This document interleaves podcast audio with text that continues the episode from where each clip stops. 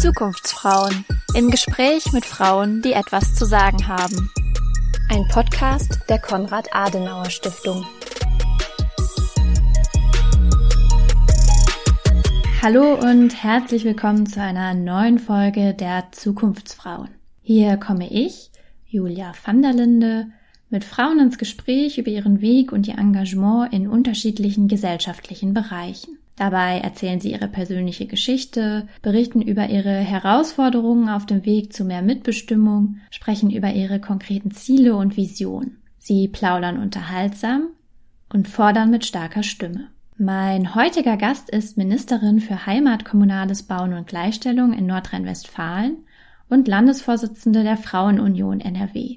Ina Scharrenbach absolvierte zunächst eine Berufsausbildung zur Bankkauffrau und schloss an der Fachhochschule Dortmund ein Studium der Betriebswirtschaftslehre mit den Schwerpunkten Rechnungswesen, Steuern und Controlling als Diplom-Betriebswirtin ab. Nachdem sie seit 1999 bereits im Stadtrat von Kamen angehörte, seit 2011 übrigens als Fraktionsvorsitzende, zog sie 2012 für die CDU in den Landtag in Nordrhein-Westfalen ein. Im Kabinett Laschet wurde sie 2017 zur Ministerin für Heimat, Kommunales Bauen und Gleichstellung berufen und ist auch im Kabinett Wüst weiterhin in dieser Position tätig. Ebenfalls seit 2017 ist sie Vorsitzende der Frauenunion NRW, nachdem sie sich hier zuvor bereits als stellvertretende Landesvorsitzende engagiert hatte. Ich unterhalte mich heute mit ihr darüber, wie eigentlich eine typische Woche als Ministerin aussieht, wie sie die Themen Heimat, Kommunales, Bauen und Gleichstellung unter einen Hut bekommt und wie wir uns für mehr Frauen in politischer Verantwortung einsetzen können. Herzlich willkommen, Frau Ministerin, liebe Frau Scharrenbach. Ich freue mich, Sie heute hier im Podcast begrüßen zu dürfen. Hallo, Frau van der Linde.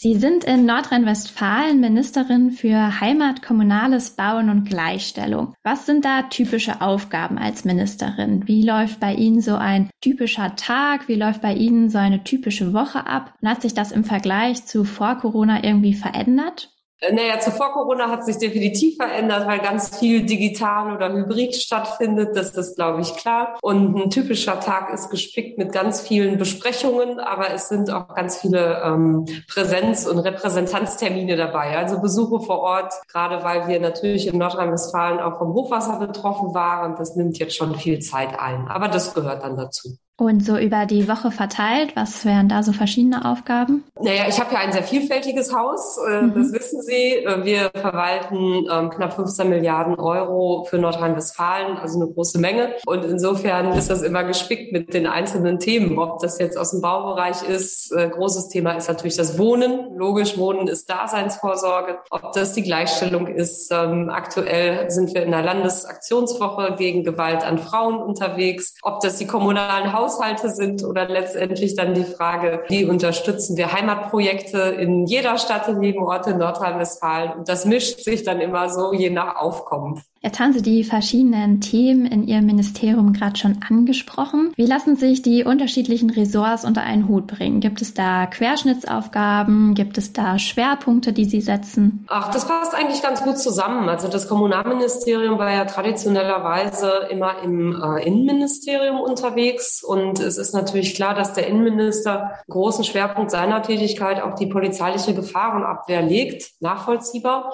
Und äh, insofern war es ein richtiger Schritt, das Kommunale rauszulösen und vor allen Dingen das mit Bauen zusammenzubringen. Also mit der Stadtentwicklung, mit dem Wohnungsbau. Es war auch auf jeden Fall ein richtiger Schritt, das mit der Gleichstellung übereinander zu bringen, weil natürlich ganz häufig sich die Gleichstellung äh, auch kommunal widerspiegelt in Aufgabenstellung, in Besetzung von Gremien und Vergleichbarem. So, und Heimat findet sowieso vor Ort statt. Also insofern haben alle vier Bereiche eine große Verbindung zueinander. Und wie wird man eigentlich Ministerin? Was sollte man da bereits an Kompetenzen, Wissen und Erfahrung mitbringen? Wobei gilt vielleicht eher Learning by Doing und wie verlief das bei Ihnen? Wie verlief da Ihr persönlicher Weg? Ich bin in diesem Jahr 25 Jahre Mitglied der CDU und war von 1999 bis 2017 Mitglied meines Stadtrates in meiner Heimatstadt und davon sieben Jahre Fraktionsvorsitzende. Dann hat es dem Landtag funktioniert und 2012 äh, bin ich stellvertretende Landesvorsitzende der Christlich-Demokratischen Christlich-Demokratischen Union in Nordrhein-Westfalen geworden. Und vor dem Hintergrund, ja, gibt's glaube, vielfältige Erfahrungen, die ich einbringen kann. Seit 2017 bin ich Landesvorsitzende der Frauenunion, größte Vereinigung im Landesverband der CDU in Nordrhein-Westfalen mit über 30.000 Mitgliedern.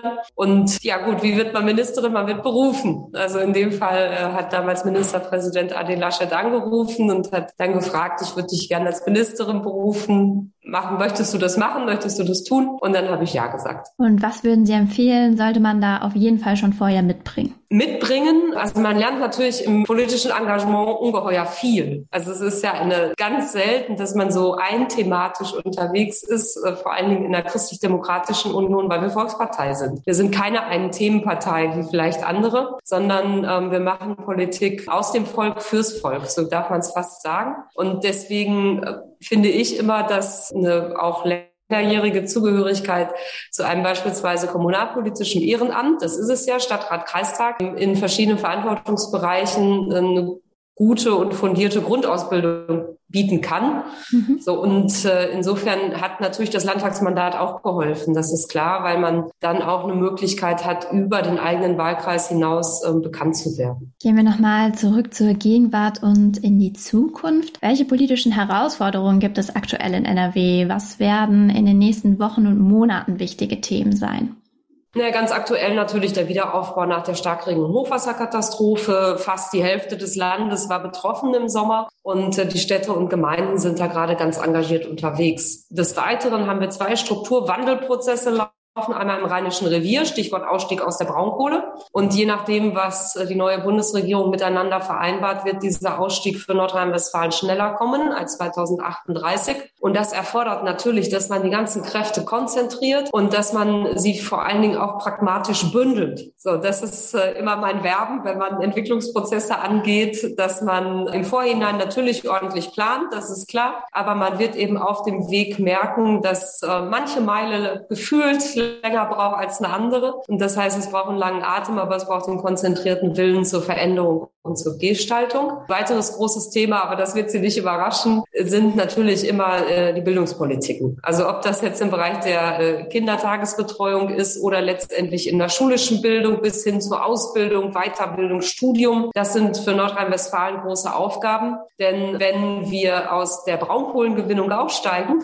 dann sind wir nach Montan und Stahl in große Wandlungsprozesse. Jetzt sind wir im nächsten Wandlungsprozess. Das heißt, es gibt eine Riesentransformation in der Industrie. Und es darf und muss uns gelingen, Industriearbeitsplätze auch für die nächsten Generationen ähm, zu gewinnen mit ganz viel Forschungs- und Entwicklungsgeist. Und ich erkenne, dass wir das bei den Ingenieuren und Ingenieuren in Nordrhein-Westfalen haben, genau wie ganz vielen anderen Berufsgruppen. Und deswegen sind das aus meiner Sicht wesentliche Themenschwerpunkte. Und die, die, ich sag mal, fast mitlaufen, ist das Thema Wohnen in den großen Städten des Landes, Köln, Bonn, Düsseldorf, Münster, Essen, Dortmund, klar. So, und äh, deswegen, äh, ich sag mal so drei, vier Themen, die kristallisieren sich da schon heraus. Und über alles, und dann komme ich zu Ende, schlägt natürlich Klimaanpassung, Umwelt und Nachhaltigkeit die Brücke. Ich würde gerne noch auf ein anderes Thema zu sprechen kommen, auf das Thema Frauen und Politik. Sie sind ja nicht nur Ministerin, sondern auch Landesvorsitzende der Frauenunion in NRW. Daher an Sie die Frage, welche Rolle können Zusammenschlüsse von Frauen, wie etwa auch die Frauenunion, spielen, um mehr Frauen für Politik zu begeistern und zum anderen auch mehr Frauen in politische Verantwortung zu bringen? Ja, die Frauenunion ähm, ist ja die Vereinigung,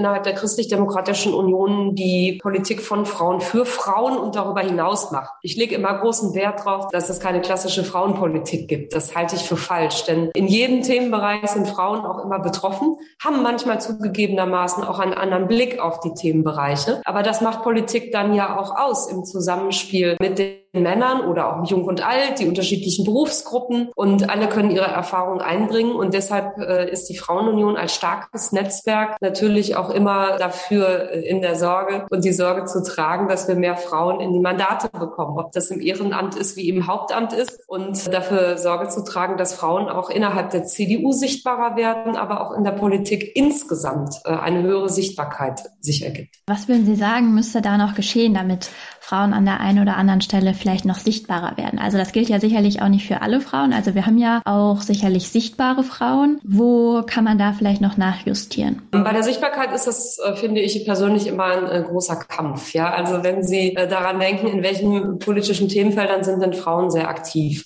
So, äh, da würde ich schon fast sagen, bin ich eine Exotin mit Stadtentwicklung und sozialer Wohnungsbau und Baurecht und äh, Kommunales. Frauen finden sich ganz häufig wieder in den klassischen Themenbereichen wie Kultur und Gesundheitspolitik, auch Bildungspolitik zugegebenermaßen. So, und äh, vor dem Hintergrund dürfen Frauen auch durchaus in die eher männlich konnotierten Themen vordringen, also Haushalts- und Finanzpolitik, Innenpolitik und Vergleichbares so. Und dazu gehört dann natürlich auch, dass insbesondere mit den möglicherweise eher männlich äh, besetzten Themen auch eine höhere öffentliche Wahrnehmung einhergeht. Also wenn Sie an Innenpolitik denken, ist das immer Thema für die Menschen, weil Sicherheit Bedingung für Freiheit ist und umgekehrt. Freiheit ohne Sicherheit kann es nicht geben. So und ich habe jetzt hier im Hause eher so langlaufende Themen. Stadtentwicklung geht nie kurzfristig, Wohnungsbau geht nie kurzfristig. Äh, kommunale Haushalte sind immer dann von Interesse, wenn es ganz schlecht läuft. So und äh, vor dem Hintergrund sind dann manchmal die Themen, für die Frauen Verantwortung tragen, möglicherweise in der medialen oder öffentlichen Wahrnehmung nicht so schlagend. So und dann äh, kommt uns natürlich die besondere Aufgabenstellung zu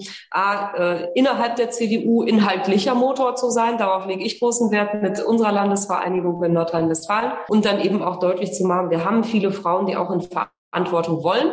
Aber wir merken das an den Ausstellungsversammlungen. Es ist manchmal immer noch ein sehr weiter Weg. Welche andere Möglichkeiten wären denn darüber hinaus noch denkbar, um mehr Frauen für Politik zu begeistern, sie in politische Verantwortung zu bringen und eventuell auch um mehr Männer und vielleicht auch Frauen davon zu überzeugen, dass mehr natürlich qualifizierte Frauen eben gut für die politische Arbeit wären? Qualifizierte Frauen sind genauso gut für die politische Arbeit wie qualifizierte Männer. So. Und äh, vor dem Hintergrund äh, braucht es meines Erachtens, wenn wir jetzt mal auf die christlich-demokratische Union gucken, eine Veränderung in der Parteikultur. Mhm. Also daran scheint meines Erachtens immer noch viel zu liegen, je nachdem, mit welcher Einstellung man dann auch an die Beteiligung von Frauen rangeht. So wir haben natürlich in jeder nachwachsenden Generation kommen wir ein Stück weiter, was die Vereinbarkeit von Beruf und Familie angeht. Auch klar. So, und deswegen glaube ich schon, dass sich da in näherer Zukunft auch was ändern wird, aber es ist immer die Frage der Haltung. Ja, und äh, da glaube ich, darf sich einiges ändern, denn wir merken ja durchaus in anderen demokratischen Parteien, dass Frauen da viel präsenter sind. So, und äh, die haben offen, natürlich aus meiner Sicht, ich bin Christdemokratin, kein attraktives politisches Angebot in der Breite. So, ähm, aber sie scheinen eine Kultur zu haben, die Frauen einlenkt mitzutun und die das dann auch machen. So, und vor dem Hintergrund, ähm, man kann über Paritätsgesetze und Vergleichbares gerne streiten, die regelmäßig vor den äh, Verfassungsgerichtshöfen der Länder scheitern, haben wir jetzt gehabt im Osten. So, das Entscheidende ist dann die Parteikultur zu ändern und zu sagen, ja, äh, wir sind offen äh, für neue Mitglieder, wir sind offen für Frauen, wir sind offen für Menschen mit Einwanderungsgeschichte, Menschen mit Behinderung, für diverse Menschen und, und, und weil es eben darauf ankommt, was bringt denn der einzelne Mensch mit in eben dieses gemeinsame große Werk Christlich-Demokratische Union. Und haben Sie eine Idee, wie sich das ganz praktisch umsetzen ließe? Also wie können wir das irgendwie praktisch etablieren? Haben Sie da eine Idee? Ja, ganz viele verschiedene Menschen haben auch unterschiedliche Themenschwerpunkte. Das ist nun mal so. Und äh, wir sind natürlich als Christlich-Demokratische Union sehr häufig in der Wahrnehmung eher auf äh, die vermeintlich harten Themen, Wirtschaft, Finanzen, Inneres. So, wir haben aber darüber hinaus viel mehr zu bieten. Also wenn wir in unsere Historie gucken nach dem Zweiten Weltkrieg, das Ahlener Programm als Beispiel hatte eine klare sozialpolitische Ausrichtung. So, und äh, wir haben auch im sozialpolitischen ungeheuer viel anzubieten und viele wichtige Reformen sind durch CDU-geführte Regierungen initiiert, angestoßen worden oder die Diskussion geführt worden. So, und deswegen finde ich immer die Mischung macht's. Das ist das Entscheidende. Und wenn man die Mischung auch zulässt in den Themen, auch das inhaltliche Auseinandersetzen zulässt, was mehr werden darf, sage ich ausdrücklich, dann wird es auch gelingen, sich als äh, attraktive und zukunftsorientierte Volkspartei ähm, darzustellen und Menschen einzuladen, an unserer Volkspartei mitzuwirken und letztendlich dann auch die Zukunft von Städten, Gemeinden, Ländern und auch der Republik in der Summe zu gestalten. Kommen wir langsam schon zum Schluss. Gibt es etwas, was Sie unseren Hörerinnen und Hörern mitgeben wollen würden, warum es besonders viel Spaß macht, sich in der